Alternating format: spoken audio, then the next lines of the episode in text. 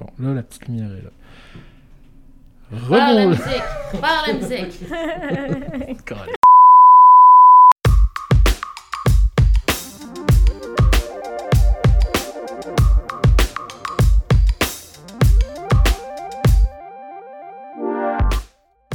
Rebonjour. Là, je dis rebonjour pour une raison très simple. On vient de faire la meilleure entrevue qu'on a jamais fait à Tactique de Prof. Et euh, tout ça pour se rendre compte que la petite lumière rouge record n'était pas présente. Donc là, C'est des choses qui eh arrivent, oui, hein? c'est les, les problèmes de la technologie, les aléas de la technologie. Mais on s'est dit que ça allait être encore meilleur une deuxième fois. Ben oui, ben oui, on recommence ça. Exact. Donc là, on refait notre intro. Fait que dans le fond, Cynthia, euh, je crois que je me trompe pas en disant que c'est la première fois qu'on a quelqu'un à l'extérieur de notre cercle d'élus, à l'extérieur de Tactique de Prof qui vient nous rencontrer. Oui, exactement. Donc aujourd'hui, on a la chance de rencontrer une enseignante de français langue seconde du collège Marianopolis, Marie Daudin, euh, qui enseigne euh, le français langue seconde à tous les niveaux. Puis cette session-ci, je crois que tu enseignes principalement à aux niveaux les plus faibles, les niveaux 100, première, deuxième année. Oui, c'est ça. Donc, euh, et puis on a eu la chance au mois de décembre de, euh, dans le cadre de, des euh, Intercollegiate Ped Days, Pedagogical Days, euh, de discuter avec Marie d'un projet qu'on a trouvé très, très, très intéressant qu'elle fait avec ses étudiants. Et puis, on s'est dit, il faut absolument qu'elle vienne en parler dans un de nos balados. Il faut que les autres professeurs de français la- langue seconde découvrent ça. On a trouvé ça tellement intéressant et c'est la raison pour laquelle on l'a invitée aujourd'hui. Donc, bienvenue Marie. Merci. Peut-être juste avant de commencer, euh, je serais curieux de savoir un peu ton parcours. Est-ce que c'est ton rêve de petite fille d'en- d'enseigner le français langue seconde? Euh, Comment t'en es arrivé à cette profession? Ben non, en fait, c'est ça. Moi, j'ai déjà changé de carrière. Euh, j'ai commencé à enseigner le français par hasard. Euh, J'étais à l'étranger, puis j'avais besoin de travailler. Fait qu'on m'a dit, ben, t'es française, enseigne le français. fait que ça a commencé comme ça. Donc, c'est un moyen de survie à la base, si je Oui, comprends. oui, oui, tout à fait. Puis après, j'ai eu la piqûre, euh, c'est ça. un peu plus tard, j'ai repris mes études, puis etc. Ouais. Excellent. Donc, comme Cynthia l'a dit, hein, ça a été un projet dont tu avais parlé euh, justement en, Pet Days, donc avec une réunion avec différents professeurs de français. Et euh, j'aimerais un peu savoir comment tu pourrais décrire ça à nos, euh, milliers d'auditeurs, hein, n'est-ce pas? Ben, à tout le moins nos centaines d'auditeurs, on va être plus réaliste. Donc, si tu avais trois minutes pour résumer un peu ce projet-là, c'est quoi, en quoi ça consiste, comment il prend place, comment tu l'évalues, est-ce que tu pourrais nous faire un petit résumé pour commencer? Oui, alors euh, je demande à mes étudiants de faire une entrevue avec une personne francophone. Euh, c'est un travail de groupe, sont en groupe de trois en général, deux, trois. Euh, ils doivent d'abord trouver cette personne, donc écrire un courriel, on voit ça euh, en classe, comme on, écrit un courriel en français. Ensuite, préparer l'entrevue en préparant une liste de questions et enfin ben, faire l'entrevue ensemble, l'enregistrer, euh, me soumettre cet enregistrement et après, en classe, en groupe mixte, ils vont présenter la personne qu'ils ont interviewée. Donc, pour euh, les premières années, euh, comme on travaille sur Montréal, euh, ils doivent interviewer une personne qui contribue à améliorer la vie à Montréal. Donc, c'est très, très vague, mais c'est le fun aussi de découvrir euh, c'est qui pour eux les personnes qui sont importantes à Montréal. Et puis, pour les deuxièmes années, ils doivent faire une entrevue avec un professionnel de leur domaine d'études. Fait que ça, on, on fait lien avec un devis ministériel qui est très difficile parfois justement là, à incorporer dans nos cours. Donc bravo, hein, une pierre deux coups. Merci. Et puis, euh, ben, on aimerait savoir pourquoi est-ce que tu as choisi euh, le format de l'entrevue plutôt que l'exposé magistral classique en avant devant les, les autres étudiants? Alors, l'entrevue avec la personne euh, francophone, l'idée, c'était quand même de sortir un peu le français de la classe, de la salle de classe. Et puis, euh, après, de présenter un petit groupe mix. euh, ben, L'idée, c'était un peu de faire diminuer euh, le stress, de présenter devant tout le monde. Et puis, en fait, ils ont une présentation et après, il y a une partie où ils doivent répondre aux, questions. Donc, de le faire, en fait, en petit groupe de 3-4 personnes, c'est tout à fait réaliste. Ils ont deux personnes qui écoutent, qui leur posent chacune deux, questions. Donc, ça permet d'avoir un moment d'échange. C'est ça qui, est plus facile que finalement un groupe classe où mais, euh, on ne peut pas avoir 20 questions à la fin de, euh, d'une présentation. Donc, euh, oui, je dirais que c'est ça pour des questions d'organisation, puis de faire diminuer un petit, un petit peu le stress de présenter devant toute la classe. Mm. Et pourquoi c'est important pour toi de faire sortir le français les faire sortir de la classe pour qu'ils puissent s'exprimer en français? En fait, j'ai quand même beaucoup d'étudiants, euh, je les trouve des fois un peu trop studieux, ils passent leur temps à étudier. Donc notez-le, c'est rare qu'on entend ça, un étudiant trop studieux. je dis pas forcément en français, mais en général, en études collégiales. Euh, c'est ça, ils, sortent pas beaucoup en fait. De, euh, puis je pense que la pandémie n'aide pas non plus. donc l'idée c'était un peu, c'est ça qu'ils aient une occasion autre que la salle de classe de pratiquer leur français, en fait, qui, soit vraiment en connexion avec Montréal, euh, parce que honnêtement, c'est ça, parfois j'ai l'impression que euh, leur seule sortie, finalement, c'est d'aller au collège, puis de temps en temps à l'épicerie, c'est tout. Euh, donc, ils sont pas forcément en connexion avec ce qui se passe ici, autour d'eux, en fait. donc, ouais, c'était vraiment le... Ben, c'est ça, le leur donner une occasion, en fait, d'être en, lien avec euh, ben, la culture euh, québécoise. Mm. Souvent, j'ai l'impression ce qui fait défaut dans ces niveaux-là, un peu plus bas, justement, c'est une motivation. Pourquoi je devrais apprendre le français? À quoi ça sert le français? C'est un peu euh, comme si la langue était utilisée de manière un peu artificielle, en classe, entre quatre murs. Puis j'ai l'impression comme tu dis, sortir le français, ça donne un peu quelque chose de très concret. À quoi ça sert? À quoi ça peut servir? c'est vraiment une situation qui quand ils vont sortir de, classe, quand leur cours de français va être terminé, à quoi ça va ressembler?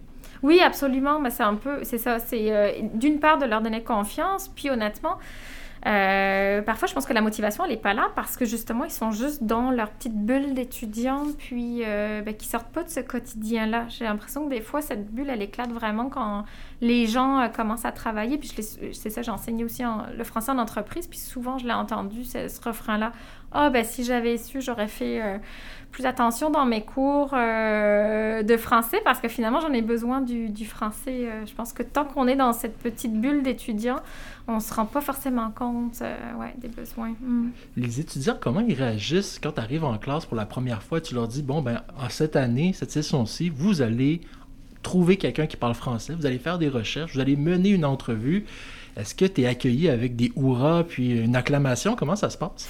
Non, ils sont plutôt terrorisés. C'est pas mal ça, surtout pour les premières années. Là. Ouais, ouais. Non, euh, c'est ça. Ça leur fait peur. Euh, ça, ça paraît très, très ambitieux, en fait, comme, comme projet, alors que ça ne l'est pas. Euh, mais ça, de le fait de le faire par étapes, d'être là, je suis là en partie. Il y a des moments où ils le font en, classe, d'autres moments où c'est à, à, la maison. mais c'est ça, oui, il y a beaucoup. Mais je pense que pas juste dans ce projet-là, mais euh, beaucoup de mon rôle, c'est de les rassurer puis de les, accompagner, ouais, de leur montrer que c'est possible. Mm. Puis comparé à cette réaction initiale, quand ils arrivent à la fin du projet, toi, je, tu le fais pour toutes les raisons que tu nous as expliquées, mais les étudiants, eux, est-ce qu'ils reçoivent quelque chose? Est-ce qu'ils dénotent un changement? Est-ce qu'ils apprécient? Si au début, ils sont apeurés, est-ce qu'à la fin, ils sont satisfaits? Ils sont fiers. Souvent, à la fin, ils sont fiers de l'avoir fait. Ouais, vraiment. Euh, c'est ça. Justement, de se rendre compte que ben, c'était faisable et, qu'ils l'ont fait, en fait. Ouais, ouais. J'ai l'impression des fois d'être un peu comme euh, peut-être des profs de sport qui préparent euh, leurs étudiants à une course, puis ils l'ont fait. Là. Ils sont participés à la fin. C'est vraiment ça. Ouais. Et puis, quels sont les, les avantages de les faire parler dans des situations authentiques? Mais qui se rendent compte, en fait, c'est quoi la, la vie euh, francophone? Puis, c'est ça, moi, j'ai pas de contrôle sur euh, les, les, personnes qui choisissent. Donc, euh, ben, parfois, ils ont des, des, personnes qui adaptent leur niveau de français au niveau de mes étudiants, mais parfois pas du tout. puis ça, ça fait partie de la vie. parfois, on va avoir quelqu'un qui, effectivement, va adapter son niveau de langue, puis parfois, non. Et va euh, ralentir le rythme, prononcer plus lentement, choisir des mots plus faciles à comprendre. Oui, voilà. Puis parfois, il y a des gens qui n'ont aucune conscience finalement euh, comment s'adapter à une personne qui apprend une langue ou même c'est quoi d'apprendre la langue. Puis ça, c'est ça va être ça leur vie de, de francophone. Ils vont avoir toutes sortes de personnes avec qui ils vont parler. Puis ça, j'insiste aussi, euh, c'est correct de ne pas comprendre dans l'entrevue. Par contre, votre rôle, c'est de demander de réexpliquer, de reformuler, puis de leur dire que ils ont le droit de, de, prendre cette prise de parole-là. Euh. C'est ça, souvent, les, étudiants s'imaginent qu'il faut qu'ils aient un français parfait, euh, extrêmement avancé pour commencer à, à, vivre en français. Mais non, c'est pas le cas. Euh, leur niveau est tout à fait correct pour, euh, pour commencer à avoir une vie, une vie en français. je pense que c'est important de leur montrer que c'est assez accessible. Je trouve ça super intéressant quand tu dis leur vie de francophone. J'aime mm. vraiment ce mot-là parce que souvent, on va pas dire que c'est des francophones, on va dire que c'est des apprenants, des bilingues, des personnes qui essaient de parler français, mais de les traiter en tant que francophones. Puis oui, ce sera pas la même vie ou la même utilisation que quelqu'un dont c'est la langue première, mais de dire ce mot-là francophone, je trouve qu'il est chargé de sens, puis je trouve ça vraiment euh, inspirant hein, à entendre. Puis au final, j'avais une petite question par rapport. Euh, qu'est-ce que je. Où est-ce que j'étais parti? ça va me revenir, je me suis continué. Est-ce que tu as l'impression que leur prise de risque augmente après les entrevues? Est-ce qu'il y en a qui viennent te dire qu'une fois qu'ils ont réalisé ces entrevues-là, ben, ils commencent tranquillement à aller commander un café en français, à poser des questions en français dans la rue lorsqu'ils cherchent une adresse? J'ai pas eu de retour aussi précis. Puis c'est sûr que ça arrive à la fin de la session où j'ai vu, enfin, je les ai vus vraiment faire des bons en production orale. Est-ce que c'est lié à l'entrevue? Est-ce que c'est lié? Je pense qu'il y, y, a un tout. Euh, par contre, au niveau de la confiance, oui. Oui, oui, ça c'est clair que. Euh, une fois que ça a été fait, ils se sont rendus compte qu'ils étaient capables de le faire, puis que finalement, c'était pas, euh, pas une si grosse montagne que ça. C'était faisable, ouais. J'ai retrouvé ma, question. vas-y, vas-y. C'est euh, en fait justement, on parlait un peu là, du. Euh, en fait, Cynthia mentionnait l'exposé plus magistral, plus classique de l'étudiant devant la classe qui parle, les autres qui font plus ou moins semblant d'écouter ou qui sont stressés pour leur présentation dans cinq minutes. Donc toi, tu as complètement éliminé ça. Mm. Euh, je me demandais, est-ce que parfois, quand on a ces exposés-là, on voit clairement un étudiant qui a appris un texte par cœur, qui récite, puis on n'a pas quelque chose d'authentique. Est-ce que ça t'est arrivé, par contre, même avec tout ce qui est mis en place, des entrevues, d'avoir quelque chose qui, qui était suspect, quelqu'un qui avait triché, entre guillemets, ou qui s'était arrangé? Est-ce que ça a réduit un peu ces problèmes-là ou ça a augmenté? Comment tu vois ça? Euh, on l'enlève pas complètement, mais déjà l'apprentissage par cœur, c'est pas facile parce que au secondaire, souvent, c'était ça leur présentation. Il fallait qu'ils apprennent par cœur, puis qu'ils aient un peu le discours de politicien, ce que j'appelle. Mhm. Euh, ça, même si j'insiste en classe, je leur dis ben, faire des E, refaire ses, euh, reformuler euh, ses phrases, avoir des blancs, c'est correct, ça fait partie de l'oral, vous n'êtes pas pénalisé là-dessus. Mais parfois, ça suffit pas encore pour les distresser. Puis aussi, euh, parfois, c'est ça, eux, ils ont toujours appris. Euh, c'est la, seule façon dont ils ont appris le français, c'est d'apprendre des choses par cœur. C'est un peu comme si on disait, ben non, faut que tu arrêtes de te laver euh, les dents trois fois par jour, ça sert à rien. Ben, c'est difficile à déconstruire ces choses-là. après, dans le format, dans la présentation finale, quand ils présentent la personne, leurs camarades de classe doivent leur poser deux questions. Puis c'est surtout dans cette partie-là que j'évalue l'oral et l'interaction, justement dans la spontanéité, la fluidité, c'est dans ces moments-là. Là, ça me permet vraiment de voir si, parce que les questions, ils peuvent pas les, préparer d'avance, puisqu'ils connaissent pas leur groupe, euh, c'est ça, d'avance. Puis là, ça me permet vraiment d'évaluer. Euh, c'est un peu comme ça que je contourne. Euh, parfois, j'en vois quand même quelques-uns qui s'essayent, qui, écrivent les questions d'avance, qui coupent l'enregistrement. Mais je dirais que c'est une minorité, puis il faudrait pas que. En tout cas, j'essaie que ça ne m'empêche pas de le faire, de continuer à le faire. Euh, le risque zéro n'existera jamais. Ça, je pense qu'on l'a tous appris dans la profession. Là. Il y a toujours un petit quelque chose quelque part. Ouais, ouais. Est-ce que c'est arrivé qu'il y a des, des, pépins que ça fonctionne pas du tout pour les étudiants? Ça, ça se peut pas. Quelqu'un. L'enregistreuse n'a pas fonctionné? Que l'enregistreuse n'a pas fonctionné. Euh. Pour les entrevues, non. À date, euh, ou alors ils m'en ont pas parlé. Euh, On va leur demander de faire le podcast la prochaine fois. J'ai eu des fois des débuts d'entrevue, surtout qu'ils choisissent quand même principalement de le faire sur Zoom. Euh, bon, pour les raisons qu'on connaît. Avec la euh, COVID-19. Oui, c'est ça. Ouais. Mais, euh, fait que oui, ça m'est arrivé des fois d'entendre le. puis surtout que des, parfois, eux étaient quand même assez à l'aise avec Zoom, mais parfois la personne interviews, les interviews pas du tout, là. Puis, fait que oui, non, le, appuie sur le piton, madame, ou c'est ça, votre micro est pas ouvert, c'est ça, ça, je l'entends. Ça, c'est une autre chose que je trouve drôle avec les enregistrements, c'est comme s'ils oubliaient que moi, je les écoutais.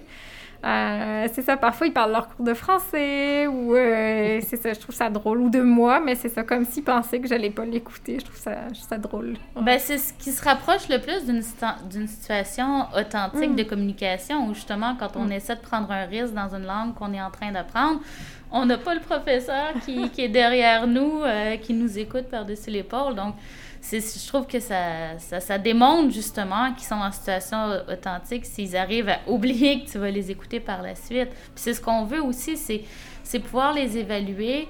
Euh, évaluer leurs réelles compétences et non de voir à quel point ils peuvent performer au cours d'une évaluation stressante euh, où ils cherchent à nous faire plaisir. Mmh, oui, absolument.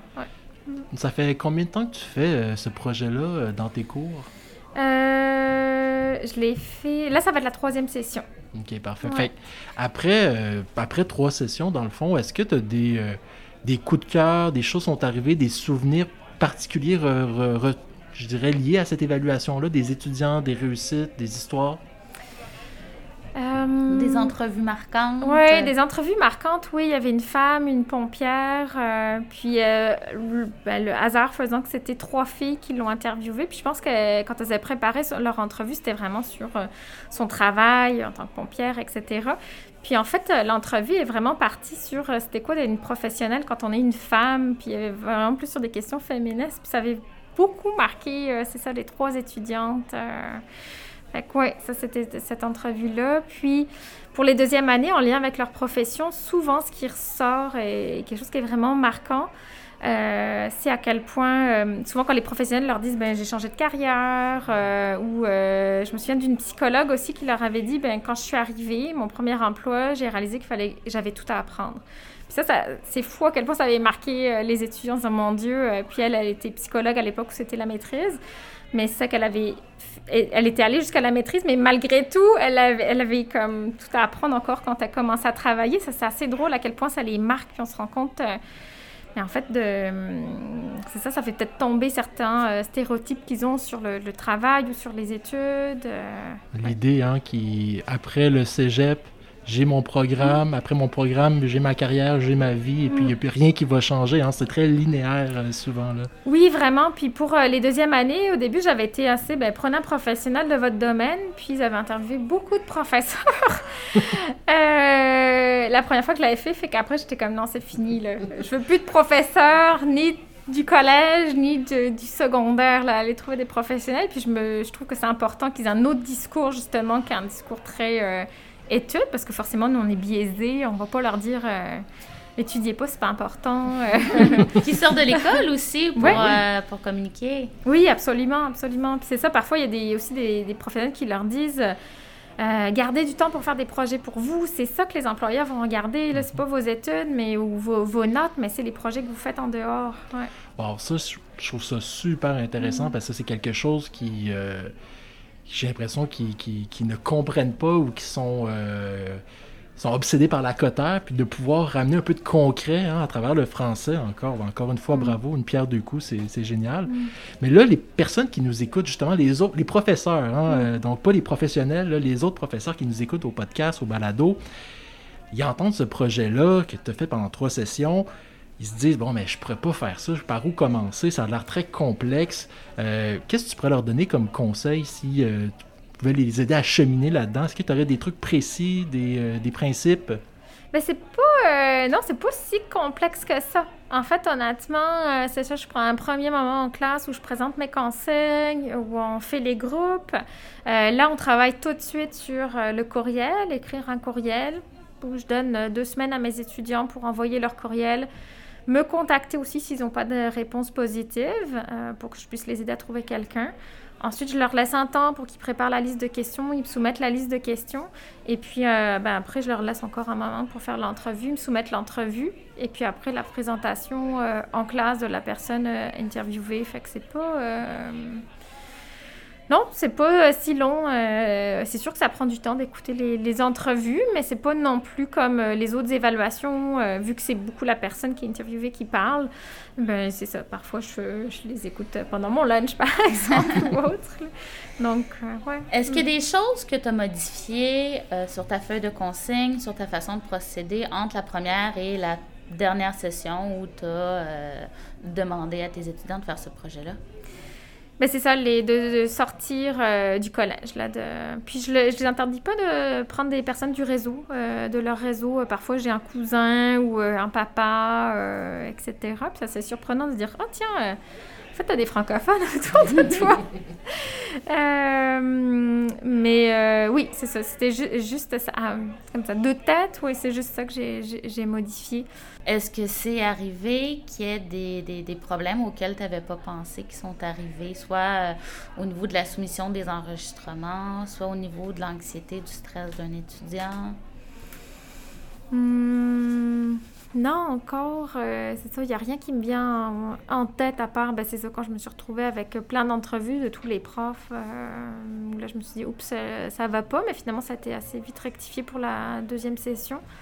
Oh, il y a eu une fois, j'ai eu un, ouais, non, j'ai eu deux entrevues qui étaient un peu embarrassantes, où je pense que c'était des, les personnes qui étaient, qui, euh, qui étaient interviewées on avait l'impression qu'elle travaille, que les réponses étaient euh, apprises par cœur, en fait. Puis là, je me dis, mince, c'est exactement ça que je veux pas que mes étudiants fassent. Puis ils, ont, ils se retrouvent avec un adulte qui fait ça.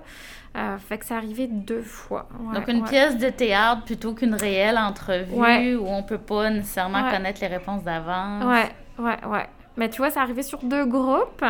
Et puis, euh, c'est ça, sur, euh, ben, je sais pas, j'en ai euh, une vingtaine par session. Fait que c'est ça, c'était quand même assez minoritaire.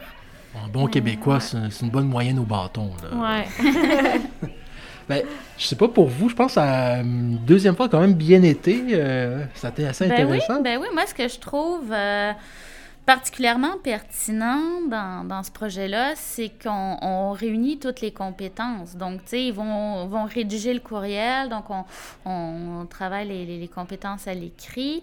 Ensuite, ils vont préparer les questions d'entrevue. Donc, encore une fois, euh, de la grammaire, euh, on, les, les, compétences à l'écrit, les compétences en lecture. Ensuite, ben, quand on arrive à l'entrevue, ben, c'est les compétences en expression orale et en, compréhension orale qui, qui sont, euh, qui sont réelles. C'est pas euh, justement une pièce de théâtre ou euh, quelqu'un avec qui on est de connivence. On sait exactement ce qu'il va nous répondre. Donc, on n'a même pas besoin de, faire attention à ce qu'il nous dit parce que nos réponses sont déjà préparées. C'est vraiment très authentique et ça englobe toutes les, toutes les sphères, donc oral, écrit, lecture, écriture, oral. Mm. Moi, ce que je retiens, ben, premièrement, c'est que la lumière rouge est encore allumée sur Ça, c'est ma préoccupation première. Mais je pense que c'est ce que tu disais de donner confiance aux étudiants. Puis c'est souvent ce qui est difficile de donner une confiance parce que souvent, c'est pas les compétences, c'est pas l'apprentissage, c'est leur donner confiance, surtout à ces niveaux-là. Donc, je trouve que c'est un exercice qui est vraiment intéressant.